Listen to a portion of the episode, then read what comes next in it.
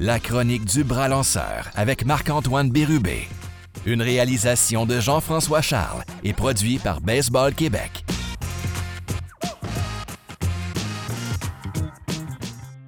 Bonjour à tous, bienvenue à l'épisode numéro 13 du bras lanceur. Marc-Antoine Bérubé, comment ça va? Ça va bien, toi?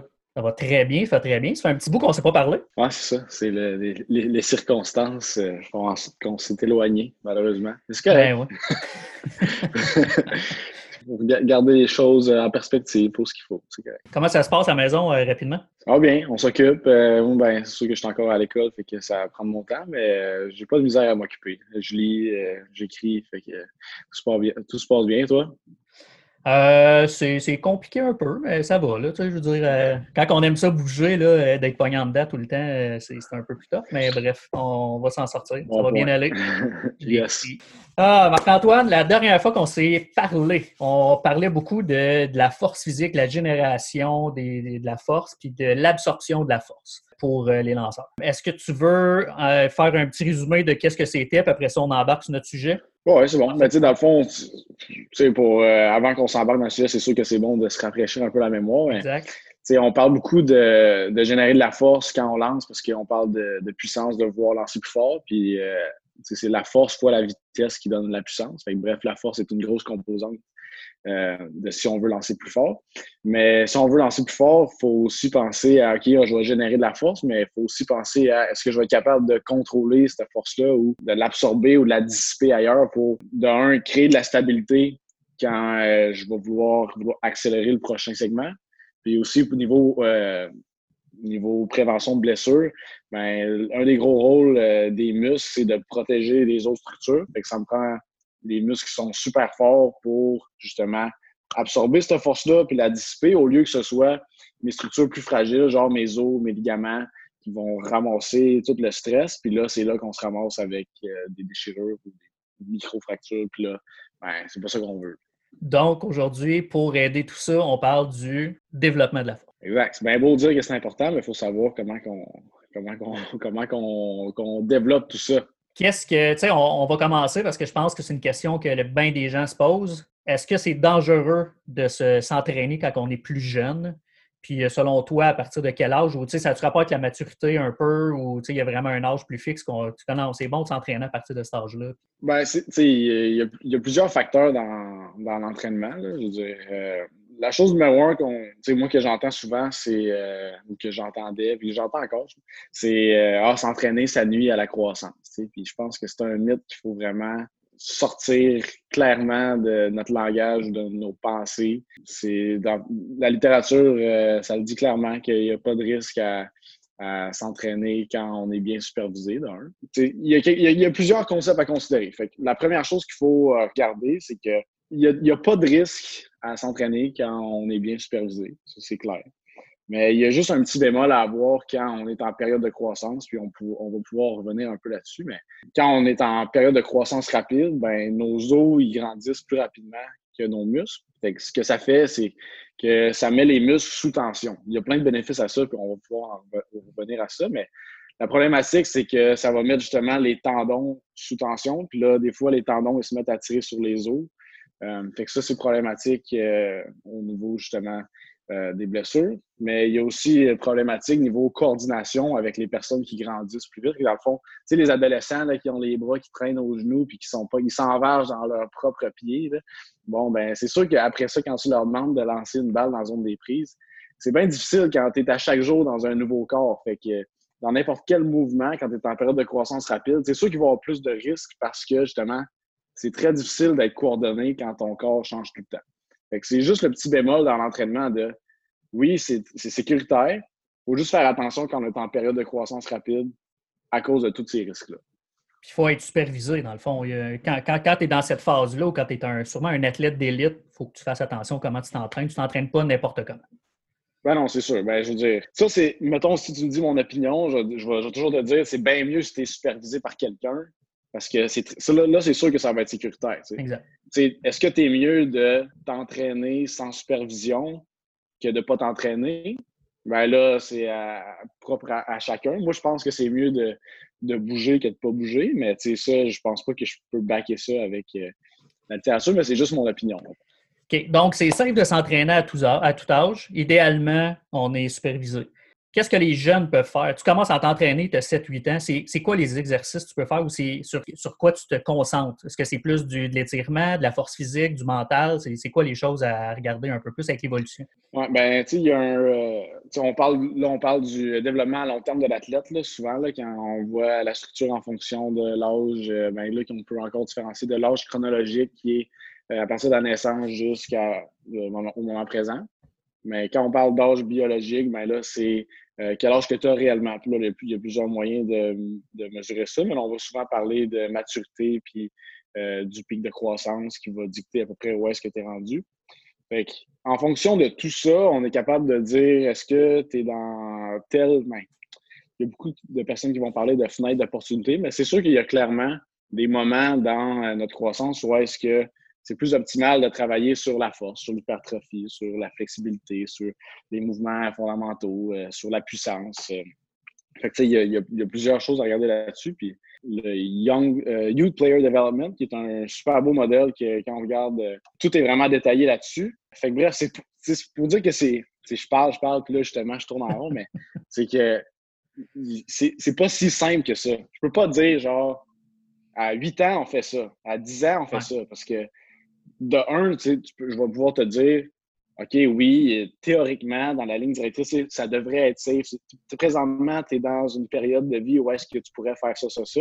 Mais il ne faut pas oublier non plus qu'il y a euh, la motivation puis euh, le fait que la personne, est-ce qu'elle est prête mentalement à faire toutes ces affaires-là, oui ou non. On a quelque chose qui s'appelle aussi le training age, que justement, c'est là l'importance que justement je trouve de commencer à s'entraîner plus tôt parce que ton âge d'entraînement est dicté par euh, qu'est-ce que tu as fait auparavant? Quel mouvement est-ce que tu maîtrises ou pas?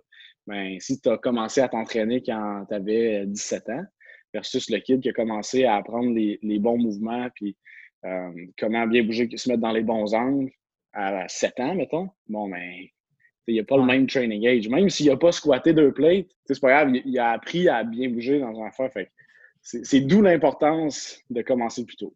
Pour ne pas m'éterniser, il, y a plusieurs choses à regarder euh, quand on s'entraîne. Dans le fond, ce que ça dit, si on regarde la littérature, c'est que à partir de 7 ans, ça commence à être correct à faire des mouvements, comme ils appellent, euh, des mouvements primitifs d'animaux, de juste euh, la marche de canard, la marche de l'ours, marcher sur les mains, puis de juste commencer à apprendre à bouger de façon différente.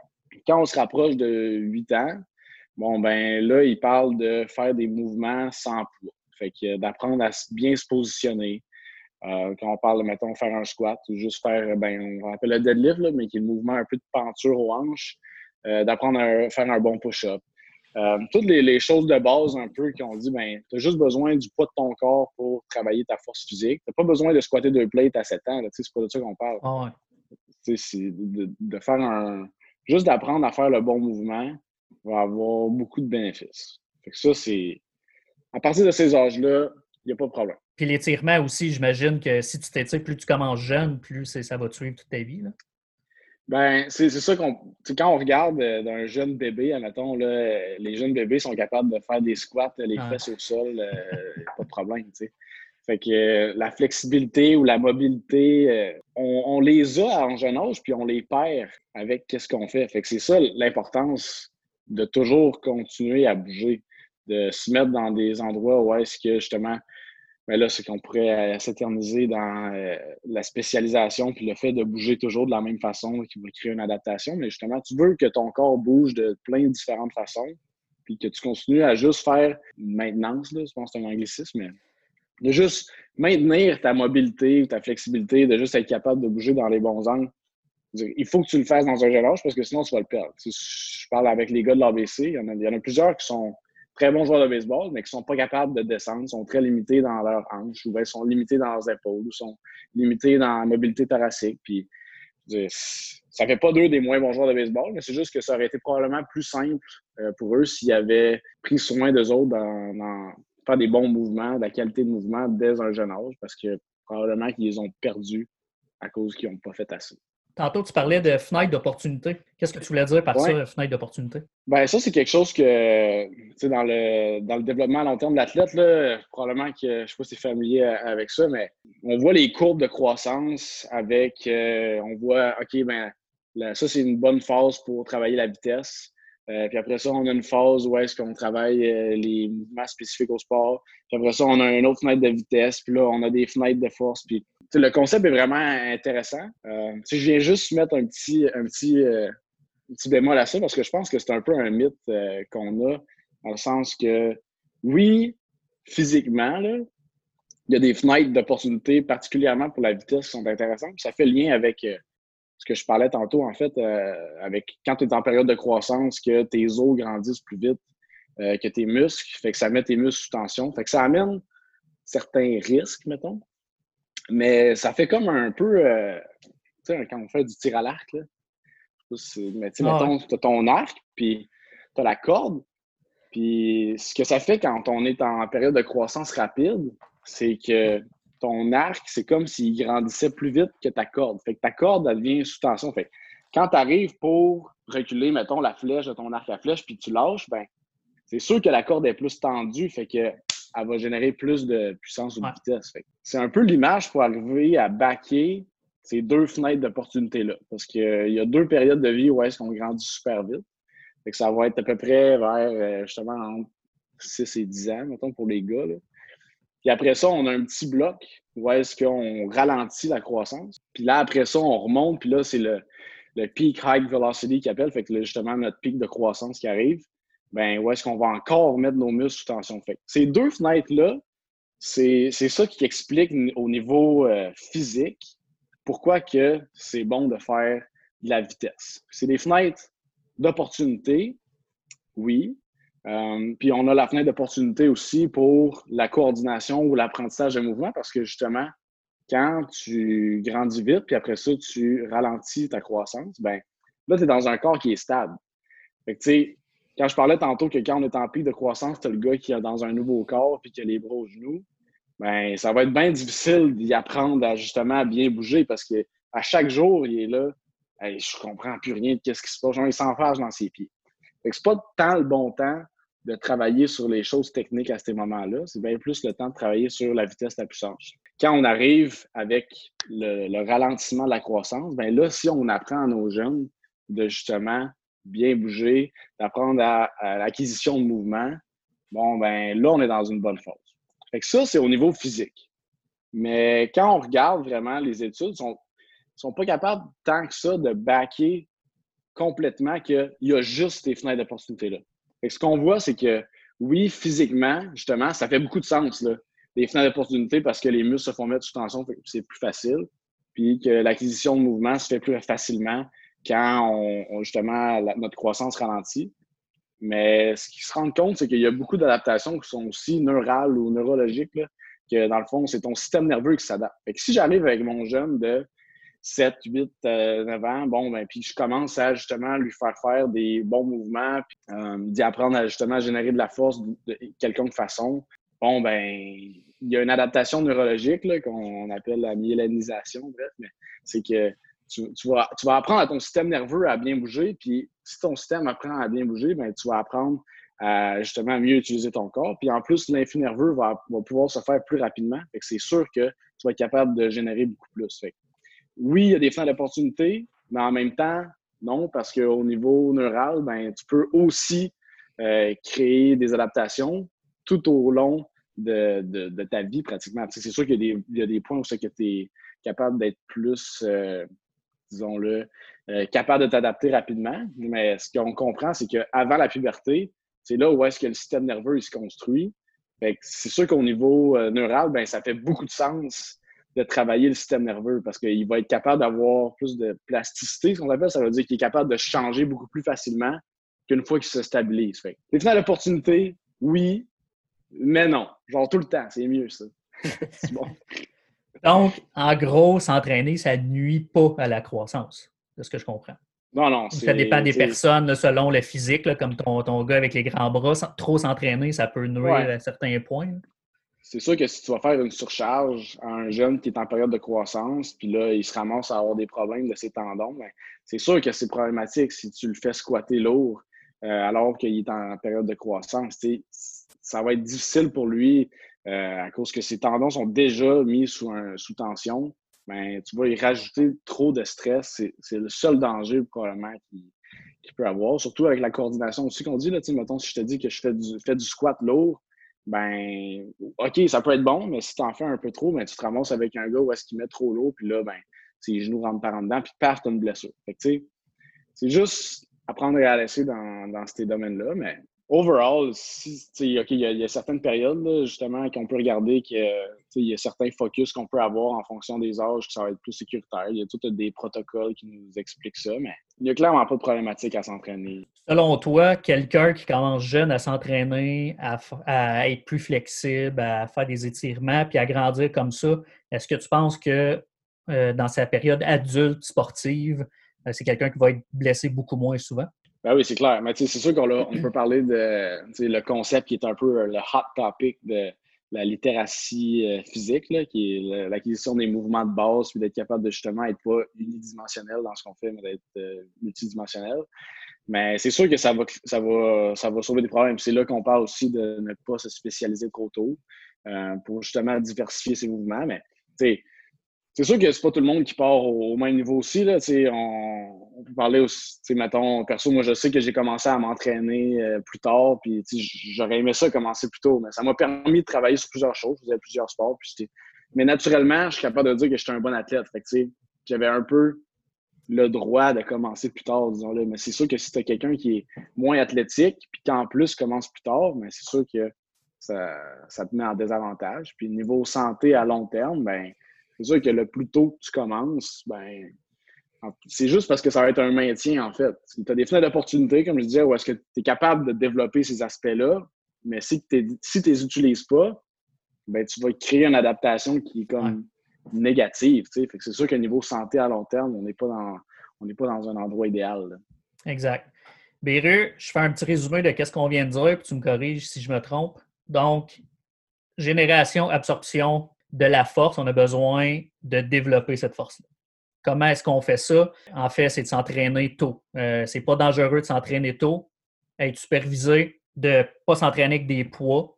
Idéalement, on y va avec la flexibilité puis le poids de son corps. C'est pas mal ça en gros. Fenêtre d'opportunité, donc s'entraîner au bon moment selon les bonnes fenêtres d'opportunité. Donc, on ramène ça à être supervisé, ça aide beaucoup. Euh, vitesse, flexibilité, c'est important. Ça nuit pas à la croissance, c'est ça? Non, c'est ça. Mais je te mets deux bémols. La flexibilité, moins important parce qu'on parle de mobilité. Fait que la mobilité, c'est avoir du contrôle dans ce qu'on fait. Fait que c'est avoir de la force, dans le fond. Fait que si tu n'as pas de force dans ton amplitude de mouvement, bon, mais c'est quelqu'un qui est flexible. Fait qu'en gymnastique, ça va être important parce que, ou en patinage artistique, parce qu'il faut, que tu t'étires pour être capable de te mettre dans une certaine position. Pour nous autres, c'est juste une question d'avoir de la force dans l'amplitude de mouvement. Fait que là, ça va être plus important. Puis quand on parle de, justement, je parlais d'utiliser le poids de son corps, c'est clair. Ça ne veut pas dire qu'on ne peut pas utiliser de poids. tu peux juste utiliser le poids de ton corps, mais si tu as quelqu'un qui te supervise puis que c'est bien fait, ben tu peux, à partir d'un jeune âge, mettre euh, du poids puis il n'y aura pas de problème. Il euh, faut juste que, tu comprennes qu'il y a la technique qui va être super importante, euh, la récupération. mais ça, en fait, de mettre des poids puis de faire des mouvements, ça va être super bon pour des fois, ce qu'on parle de, on va en parler plus tard, mais de résoudre un, problème moteur, ben, d'apprendre à faire des mouvements qui sont complexes en salle de muscu avec des poids va nous permettre d'avoir plus d'outils dans notre coffre à outils pour résoudre des problèmes complexes, genre lancer une balle de baseball. c'est, il y a tout, il y a plusieurs changements qui se passent quand on lance, qui vont se passer à l'extérieur du monticule. Puis c'est ça un peu qu'il faut amener dans notre culture d'entraînement de baseball. Il faut que nos jeunes commencent à s'entraîner plus tôt, puis il y, a plus ou moins d'arguments là-dessus, je pense. Béru, on a euh, dans l'optique de faire nos capsules plus courtes et intéressantes pour les gens, on a on est pas mal arrivé à la fin. Euh, je veux juste mentionner aux gens que euh, éventuellement, puis tu as déjà commencé, mais tu as des capsules, euh, toutes les capsules qu'on fait, les chroniques qu'on fait, tu es en train de les mettre en PDF ou en, en article, en ouais, article ouais. écrit, qu'on va lier à chacun de nos capsules quand ils vont sortir. Donc les gens vont pouvoir se renseigner et se fier à ces, ces articles-là. Puis les gens peuvent te contacter directement s'ils ont des questions. Exactement. Donc, je te remercie pour cette chronique-là, puis on se reparle dans la prochaine. Yes, sir. Salut. Merci d'avoir écouté. Vous pouvez nous suivre sur Google Play, iTunes, Balado Québec et maintenant Spotify. Et sur la chaîne YouTube de Baseball Québec.